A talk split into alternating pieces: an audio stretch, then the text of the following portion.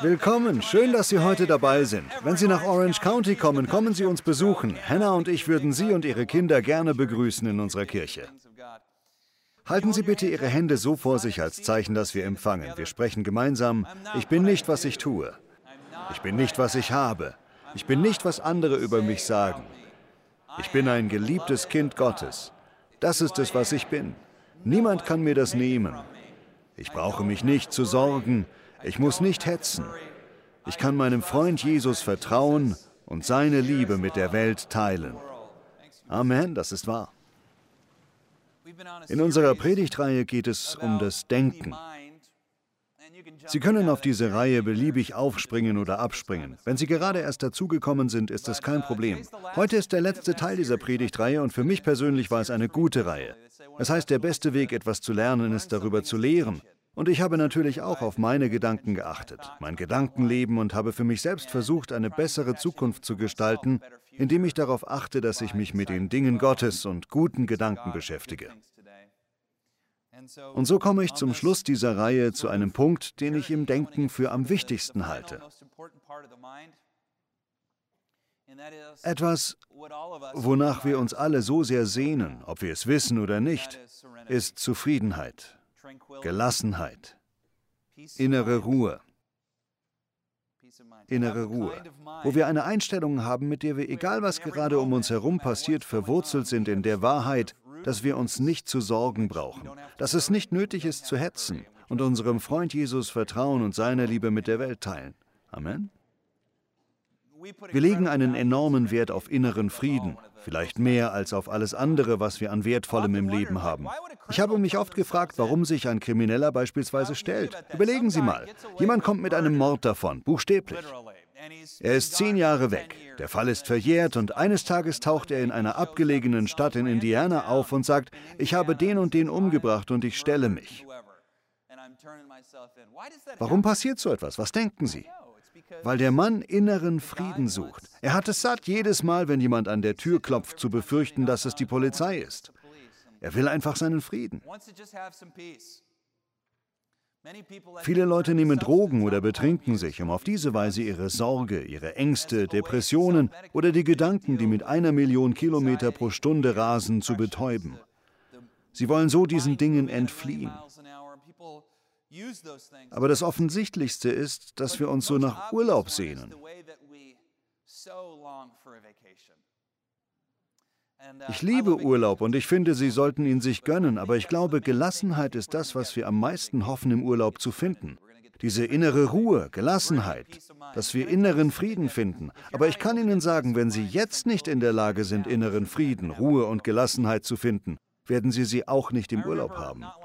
Ich weiß noch, wie Hannah und ich vor Jahren nach Hawaii geflogen sind. Wir hatten eine Weile gespart und gönnten uns diese Reise. Unser Lebenstempo war extrem hoch zu dieser Zeit. Damals waren wir noch nicht hier in der Gemeinde. Es war alles so vollgestopft. Wir hatten nicht viel Geld, also war das Sparen auf einen Hawaii-Urlaub eine große Sache für uns. Wir brauchten Jahre dafür. Schließlich sind wir geflogen und ich weiß noch, als wir ankamen, habe ich mich so auf die Ruhe gefreut. Da waren wir, stiegen aus dem Flieger in den Bus, um zu unserem Mietwagen zu kommen und da stand eine riesige Menschenschlange. Wir warteten auf unser Auto, bekamen aber nicht den Wagen, den wir wollten. Dann ins Hotel und wir checken ein und ich weiß noch, wie ich tagelang in diesem Modus geblieben bin, wo ich einfach nicht entspannen konnte. Ständig dachte ich, ich kann nicht einfach hier auf diesem Lanai sitzen und einen Kaffee trinken. Das geht nicht, einfach so den Sonnenuntergang zu genießen. Ich, ich muss was machen. Mir ist langweilig. Ich muss jemand daheim anrufen, sicher gehen, dass mit der Gemeinde alles gut läuft. Und mir wurde klar, diese Geschäftigkeit, die Hetze, der Stress, diese sorgenvollen Gedanken habe ich in meinem Körper mitgetragen. Egal wo ich hingehe, ich entkomme meinem Körper nicht. Eines der Dinge, die ich auf dieser Reise gelernt habe, weil wir vier oder fünf Tage gebraucht haben, um aus diesem Modus zu kommen und einfach zu entspannen und nicht mehr an alles zu denken, an Zuhause und alles, was es noch zu tun gibt, war, dass ich nicht in Urlaub fliegen muss, um inneren Frieden zu finden. Was ich wirklich brauchte, war herauszufinden, wie ich zu dieser inneren Ruhe finde. Wie kann ich im Reich Gottes leben, dort, wo ich gerade bin? Egal ob in einer Gefängniszelle oder auf Hawaii.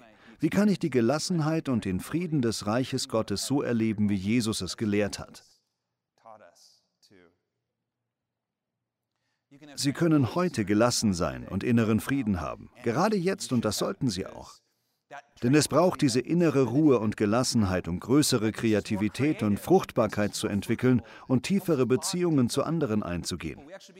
Tatsächlich werden wir produktiver, wenn wir weniger umtriebig sind. Wir werden fruchtbarer, wenn wir weniger vollgestopft und in Eile sind. Wir werden Denker. Und unser Leben erblüht voll zu dem, wozu es gedacht ist. Wir haben einen klareren Blick. Wir sind fähiger, das sanfte Flüstern Gottes in dem Getöse der Welt zu hören. Und am wichtigsten ist, dass wir, wenn wir entspannt und geistig gelassen sind, dann haben wir Macht. Das hat eine bestimmte Kraft. Sie liegt in Leiterschaft. Man nennt das eine unbesorgte Gegenwart. Jemand, der in einem Raum, wo alle anderen ausflippen, immer noch ruhig bleibt und einen kühlen Kopf behält, das ist eine Führungspersönlichkeit. Hört alle her, alles wird wieder gut. Geht einfach in Ruhe aus dieser Tür und die Treppen hinunter, alles kommt in Ordnung. Der unbesorgte Geist ist ein Leiter, ein Mensch mit Macht und ein Mensch der Zuversicht, jemand mit einem klaren Blick, einer, der sich auskennt. Und so sind Sie. Sie brauchen heute nicht in Urlaub fliegen und auch sonst nichts außer dem, dass Gottes Reich Ihnen heute offen steht. Der Himmel kommt jetzt zu Ihnen und Sie empfangen diese tiefe Verbindung zum Vater, der alles bestärkt und aus der Sie wissen, dass alle biblischen Verheißungen gelten und alles gut wird. Sie brauchen sich nicht um morgen zu sorgen und Sie brauchen auch nicht in der Vergangenheit verweilen. Sie können genau da sein, wo Sie jetzt sind, lebendig das Leben genießen, jeden Augenblick auskosten und keine Sorgen oder Ängste brauchen Sie zu belasten. Alles wird in Ordnung kommen. Sie sind geliebt, Sie sind berufen und Sie haben alles bekommen, was Sie brauchen, um die vor Ihnen liegenden Herausforderungen zu meistern. Machen Sie sich keine Sorgen. Seien Sie, wo Sie sind. Ich erinnere mich an einen Prediger, den ich damals richtig gut fand. Und er kritisierte andere Prediger, die über Sorgen predigen, also mich. Und ich weiß noch, wie er sagte, die Bibel spricht nirgends von Sorgen. Wir sollten also nur darüber reden, dass wir in den Himmel kommen. Ich meinte nur Entschuldigung. Für einen Bibellehrer ist das ein Fehlschlag. Die Bibel spricht an vielen Stellen und ständig von Sorgen.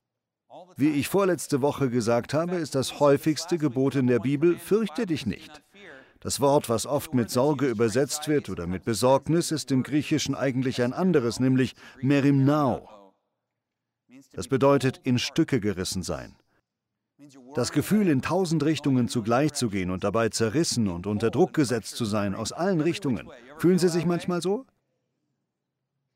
Das will die Welt für uns, das ist die Art der Welt. Aber wir sind berufen, heilig zu sein. Wissen Sie, was heilig heißt? Es heißt abgesondert. Es heißt, dass wir uns selbst nicht nach den Maßstäben der Welt beurteilen, sondern dass wir radikal anders sind. Wir halten an unserer Haltung fest und verhalten uns anders und denken anders. Die Welt behauptet und hat uns sogar bis in unsere Sprache hinein überzeugt, dass es etwas Gutes ist, geschäftig zu sein. Angenommen, ich möchte mich mit Ihnen auf eine Tasse Kaffee verabreden. Da wäre es ganz normal zu sagen, Sie sind sicher sehr beschäftigt und es wäre ein Kompliment. Hey Joe, lass uns mal einen Kaffee trinken. Ich weiß, du bist super beschäftigt und hast ganz viel zu tun, aber wenn du mich irgendwo reinquetschen kannst, wär's toll. Stimmt's? Ich mache dem anderen damit ein Kompliment. Ich zeige ihm auf weltliche Weise meinen Respekt, indem ich sage, du hast so viel zu tun, du bist vollgestopft, überwältigt und beschäftigt. Du bist doch was ganz Besonderes. Stellen Sie sich dann vor, jemand sagt das Gegenteil. Hey Joe, ich weiß, du hast kaum was zu tun. Du hast doch Zeit für einen Kaffee. Natürlich hast du. Die Welt macht uns vor, dass jemand, der geschäftig ist, in Eile ist und einen vollen Terminkalender hat, wichtig ist. Und wie gehen wir als Gläubige damit um? Ich glaube, Gott möchte, dass Sie wissen, dass Geschäftigkeit nicht bedeutet, dass Sie produktiver sind. Geschäftigkeit macht Sie nicht fruchtbarer in Ihrer Arbeit. Geschäftig zu sein macht sie ganz sicher nicht schlauer und auch sicherlich nicht kreativer. Stattdessen beraubt sie sie der wichtigsten Sache im Leben, nämlich einer tiefen Verbindung zu anderen, zu ihren Freunden, ihrer Familie und zu ihrem himmlischen Vater. Und von diesen Dingen leben sie eigentlich. Jesus lehrt uns das, nicht wahr? So hat er gelebt. Jesus war einfach entspannt. Ich weiß noch, wie Bill Gauthier, mein Mentor, erzählt hat, wie er mit Dallas Willard, einem Pastor für Pastoren geredet hat. Jeder hat zu Dallas Willard aufgeblickt. Er ist leider vor einigen Jahren gestorben. Er hat großartige Sachen geschrieben. Dallas und Bill waren gemeinsam unterwegs. Und Dallas fragte Bill, wenn du mit einem Wort Jesus Christus beschreiben solltest, was würdest du sagen? Nur ein Wort. Bill denkt nach. Liebevoll, großzügig, mächtig, Wundertäter. Wundertäter, also ein Wort.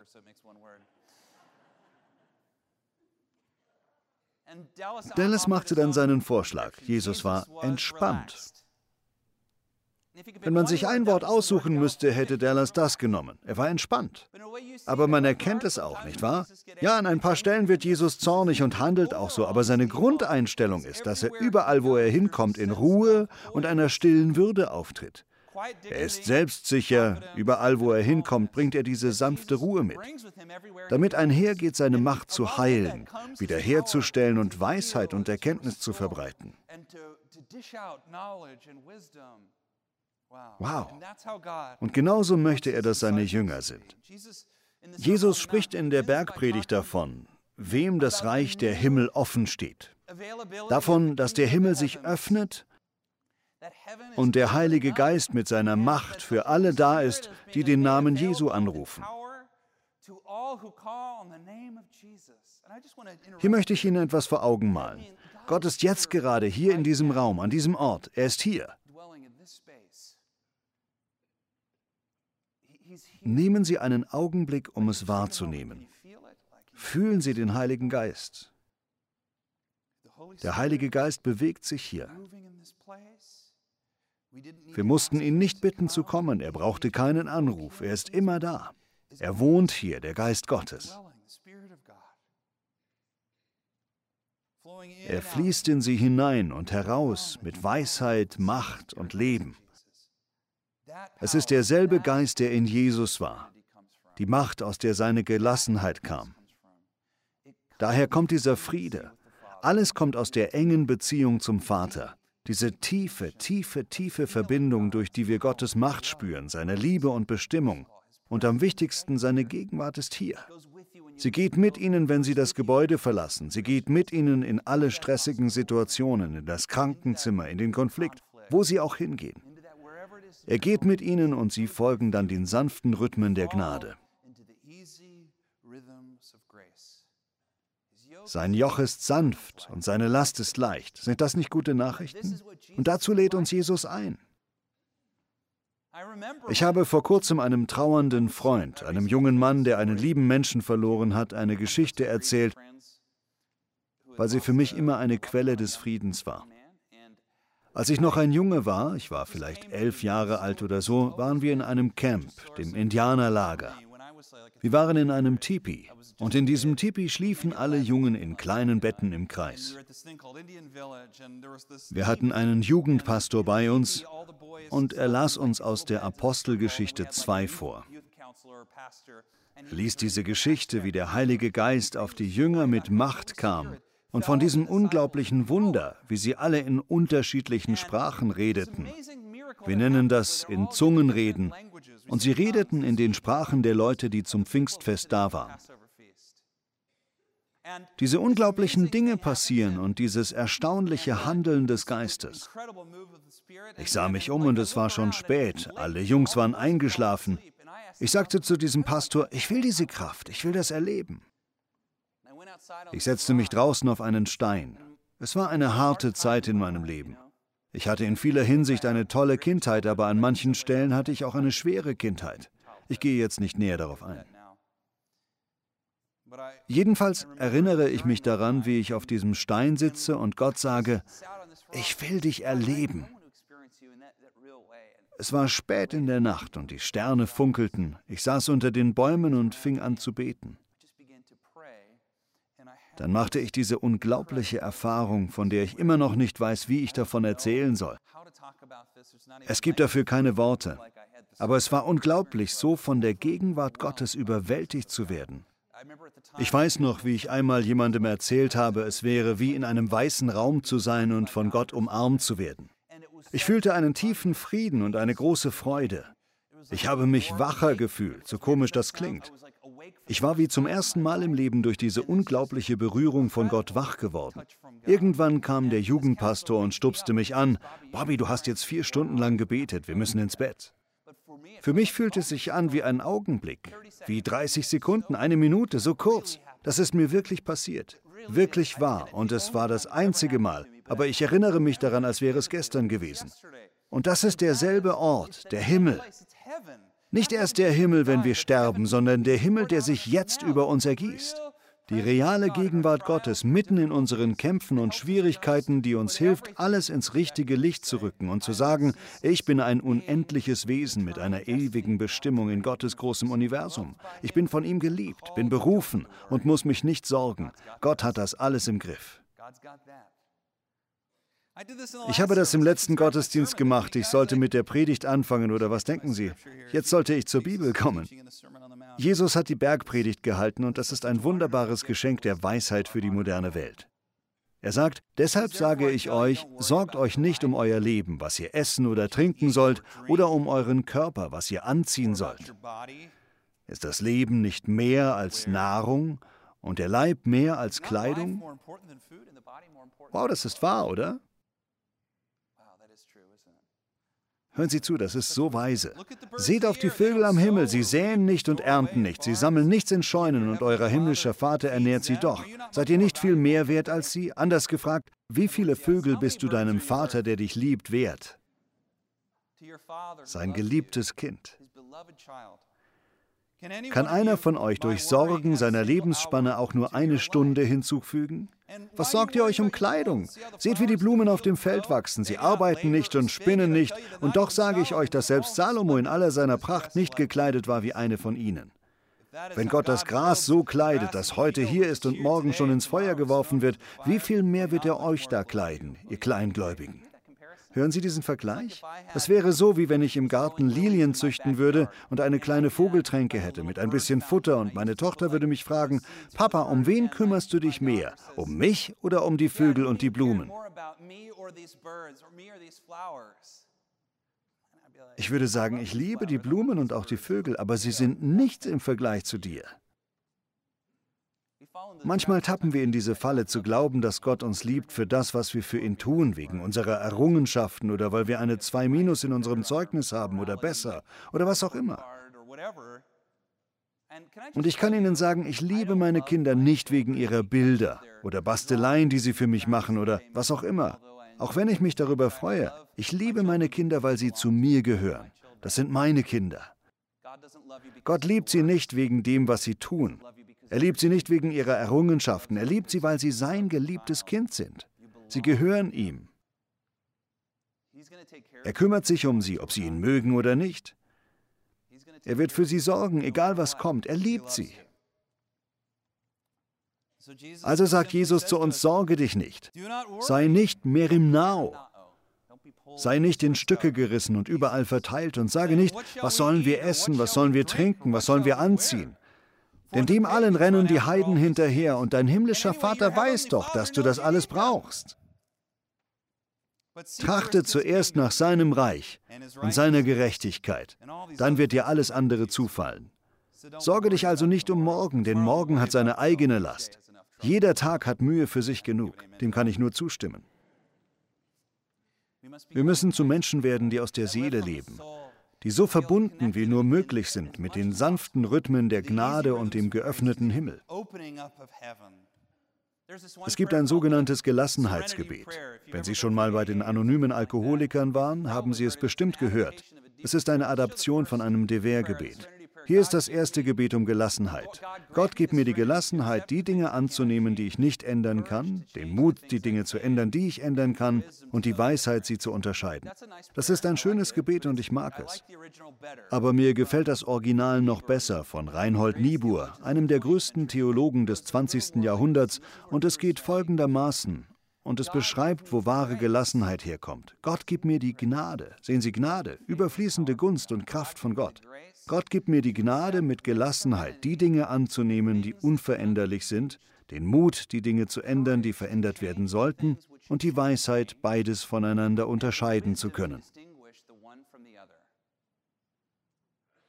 Dass ich einen Tag nach dem anderen lebe, jeden Augenblick genieße, Mühe als Weg zum Frieden auf mich nehme und wie Jesus diese sündige Welt annehme, nicht so wie ich sie mir wünsche, sondern im Vertrauen darauf, dass du alles zum besten Ende bringst. Wenn ich mich dir beuge, so dass ich in diesem Leben maßvoll glücklich und im ewigen über die Maßen glücklich bin. Amen. Ich glaube, die zwei schlimmsten Feinde der Gelassenheit sind die Mythen von Kontrolle und Perfektionismus. Zuerst mal, das sind wirklich Märchen. Sie haben nicht die Kontrolle über ihr Leben. Jeder Aspekt ihres Glaubens daran ist ein Mythos. Sie liegen sorgsam geborgen in Gottes Hand. Also tun Sie Ihr Bestes und vergessen den Rest. Und es wird nicht perfekt. Es war nie perfekt und wird es nicht sein. Und selbst wenn es gelingt, ist es so vergänglich, dass es wieder unperfekt ist. Irgendjemand kommt und versaut es. Also ist Perfektionismus, der Wunsch, dass immer alles perfekt sein muss und dass alles immer richtig laufen muss, der Wunsch nach Kontrolle ein Mythos. Das lässt unser Denken heiß laufen. Was Gott uns stattdessen gibt, ist Vertrauen. Wir vertrauen ihm. Wir geben unser Bestes und wir vertrauen ihm. Wir vertrauen. Ich vertraue Gott. Das sind Worte, die Gelassenheit bewirken. Ich vertraue Gott. Es wird immer eine fehlende Fliese geben. Erinnern Sie sich an Dennis Prager? Die folgende Weisheit hat er in seinem Buch über Glück weitergegeben. Er nennt es das fehlende Fliese-Syndrom. Er sah sich mit einem Freund ein Mosaik an einer Decke an und er meinte, das ist doch ein tolles, herrliches Mosaik, oder? Sein Freund meinte darauf, es ist schön, aber da fehlt ein Stück. Sein Freund war nur in der Lage, das zu sehen, was fehlte. Er konnte sonst nichts sehen. Und Prager spricht davon, wie wir nur das Fehlende sehen, wenn in unserem Leben etwas fehlt. Es ist so leicht, völlig eingenommen davon zu sein, welche Dinge fehlen, was unser Leben unvollkommen macht und was nötig wäre, um es besser zu machen. Und Gott kümmert sich auf manche Weise um diese Dinge. Wirklich, auch die Kleinigkeiten, er kümmert sich darum. Und mittendrin kann ich einfach sagen, ich vertraue Gott. Ich mache mir keine Sorgen. Hey, schau, lächle mal. Du kannst heute lächeln. Du brauchst dich nicht zu sorgen, musst nicht traurig sein, musst nicht genervt sein und auch nicht von Bedauern bedrückt. Sei heute einfach da und genieße jeden Moment, den du hast. Atmen Sie auch tiefer. Wussten Sie, dass Sie nur sechs Atemzüge die Minute brauchen? Im Durchschnitt nimmt man zwölf Atemzüge pro Minute und der Durchschnittsamerikaner atmet 20 Mal in der Minute. Wir sind also am... Das liegt daran, dass wir als Gläubige nicht im Gleichtakt mit der Ewigkeit sind. Wir sind nicht mehr im Takt mit dem Leben. Das, was wir hier erleben, ist nur der Anfang. Es gibt so viel mehr im Leben und es geht weiter, ewig. Also bleiben wir abhängig von Jesus Christus und laufen jeden Tag in den sanften Rhythmen der Gnade. Wenn Sie gelassen sein möchten, müssen Sie im Spaziertempo gehen. Sie spazieren mit Gott. Also gehen Sie im Spaziertempo. Amen. Hier kommen noch ein paar schnelle Tipps zur Gelassenheit. Erstens, seien Sie heilig. Tun Sie alles, um das Richtige zu tun. Nochmal, Sie werden nie perfekt sein, aber seien Sie wenigstens ehrlich. Lügen Sie nicht, verbergen Sie nichts. Sie müssen einen oder zwei Menschen haben, die Sie so kennen, wie Sie wirklich sind und Sie genauso lieben. Seien Sie auf diese Weise ausgesondert. Hetzen Sie nicht. Wenn wir in Eile sind, versuchen wir Sachen fertig zu kriegen, wo wir eigentlich auf Gott warten sollten, bis er es vollbringt. St. Vincent de Paul sagte, wer eilt, verzögert Gottes Sache. Nehmen Sie sich Zeit, das zu hören. Ich finde das so wichtig. Wer eilt, verzögert Gottes Sache. Als Abraham mit Hagar geschlafen hat, um seine Verheißung zu beschleunigen, hat er sie tatsächlich verzögert. Und so sind wir, wenn wir dem sanften Rhythmus der Gnade folgen, ohne zu eilen, in der Lage, eine frische Vision zu bekommen und von Gott zu hören. So haben wir eine gelassene Haltung. Seien Sie da. Seien Sie, wo Sie sind. Ich weiß, das klingt alltäglich. Aber in einer Welt, wo wir ständig am Handy sind oder Fernsehen oder über unsere Kinder nachdenken, die nicht bei uns sind, oder über unsere Eltern, sind wir ständig woanders. Seien Sie hier. Seien Sie, wo Sie sind. Seien Sie präsent. Wälzen Sie sich nicht im Selbstmitleid wegen gestern. Davon wird es nicht besser. Und es ist unveränderlich. Also lassen Sie los. Und die Zukunft. Wir können die Zukunft nicht so bestimmen, wie wir gerne würden. Also machen Sie Pläne, tun Sie, was Sie können, aber lassen Sie auch los. Seien Sie hier. Seien Sie, wo Sie sind. Sehen Sie anderen in die Augen, hören Sie zu, reden Sie mit ihnen. Wenn Sie allein sind, suchen Sie Gott. Genießen Sie es einfach auf der Couch zu sitzen mit einer Tasse Tee und nicht fernzusehen oder irgendetwas zu tun. Seien Sie, wo Sie sind und lassen Sie sich dort auf die Begegnung mit dem Herrn ein. Und am wichtigsten, bleiben Sie verbunden mit der Kraft des Himmels. Ich weiß, das klingt so mystisch, aber genau das ist das Ding. Aufwachen und Gott suchen von ganzem Herzen, ihn unbedingt kennen wollen und mit ihm persönlich zusammen sein. Wenn Sie das nicht haben, können Sie keine Gelassenheit herstellen. Sie kommt daraus, wirklich Jesus Christus zu erleben. Das war der große Streit zwischen Jesus und den religiösen Leitern seiner Zeit. Er sagte, ihr erforscht fleißig die Schriften, weil ihr glaubt, aus ihnen das ewige Leben zu bekommen. Aber all diese Bücher reden eigentlich von mir. Und doch weigert ihr euch, zu mir zu kommen und das Leben zu finden. Wer von uns macht das auch? Wir verstricken uns in Religion und alles Mögliche und alles, was wir wirklich brauchen, ist hier. Das alles sind Werkzeuge, die uns näher zu Jesus bringen sollen. Wenn wir nahe bei ihm sind, wenn wir in seiner Gegenwart wohnen, besonders in Zeiten, die tragisch und schwierig sind, dann finden wir Gelassenheit, diese innere Ruhe und die Kraft, jeden Tag so wie Jesus zu leben. Amen. Ich möchte gerne für Sie beten. Vater, wir nehmen uns im Namen Jesu die Zeit, hier zu sein, wo du bist. Danke, dass wir gerade im Himmel sind. Der Himmel ist da, wo du bist. Also ist der Himmel jetzt hier. Wir empfangen jetzt den Frieden von Jesus Christus. Herr, danke für das Kreuz. Danke, dass du uns gereinigt hast von unseren Sünden. Danke, dass wir durch dich den Zugang haben, mutig zum Thron des Vaters zu kommen. Wir lieben dich. Und ich bete im Namen Jesu, dass jeder, der jetzt meine Stimme hört, jetzt eine tiefe Zuversicht bekommt, Gelassenheit, innere Ruhe und inneren Frieden. Wir könnten mit einer Stimme sagen, wir vertrauen dir, Gott. Das tun wir. Wir vertrauen dir, wir lieben dich. Im Namen Jesu. Amen.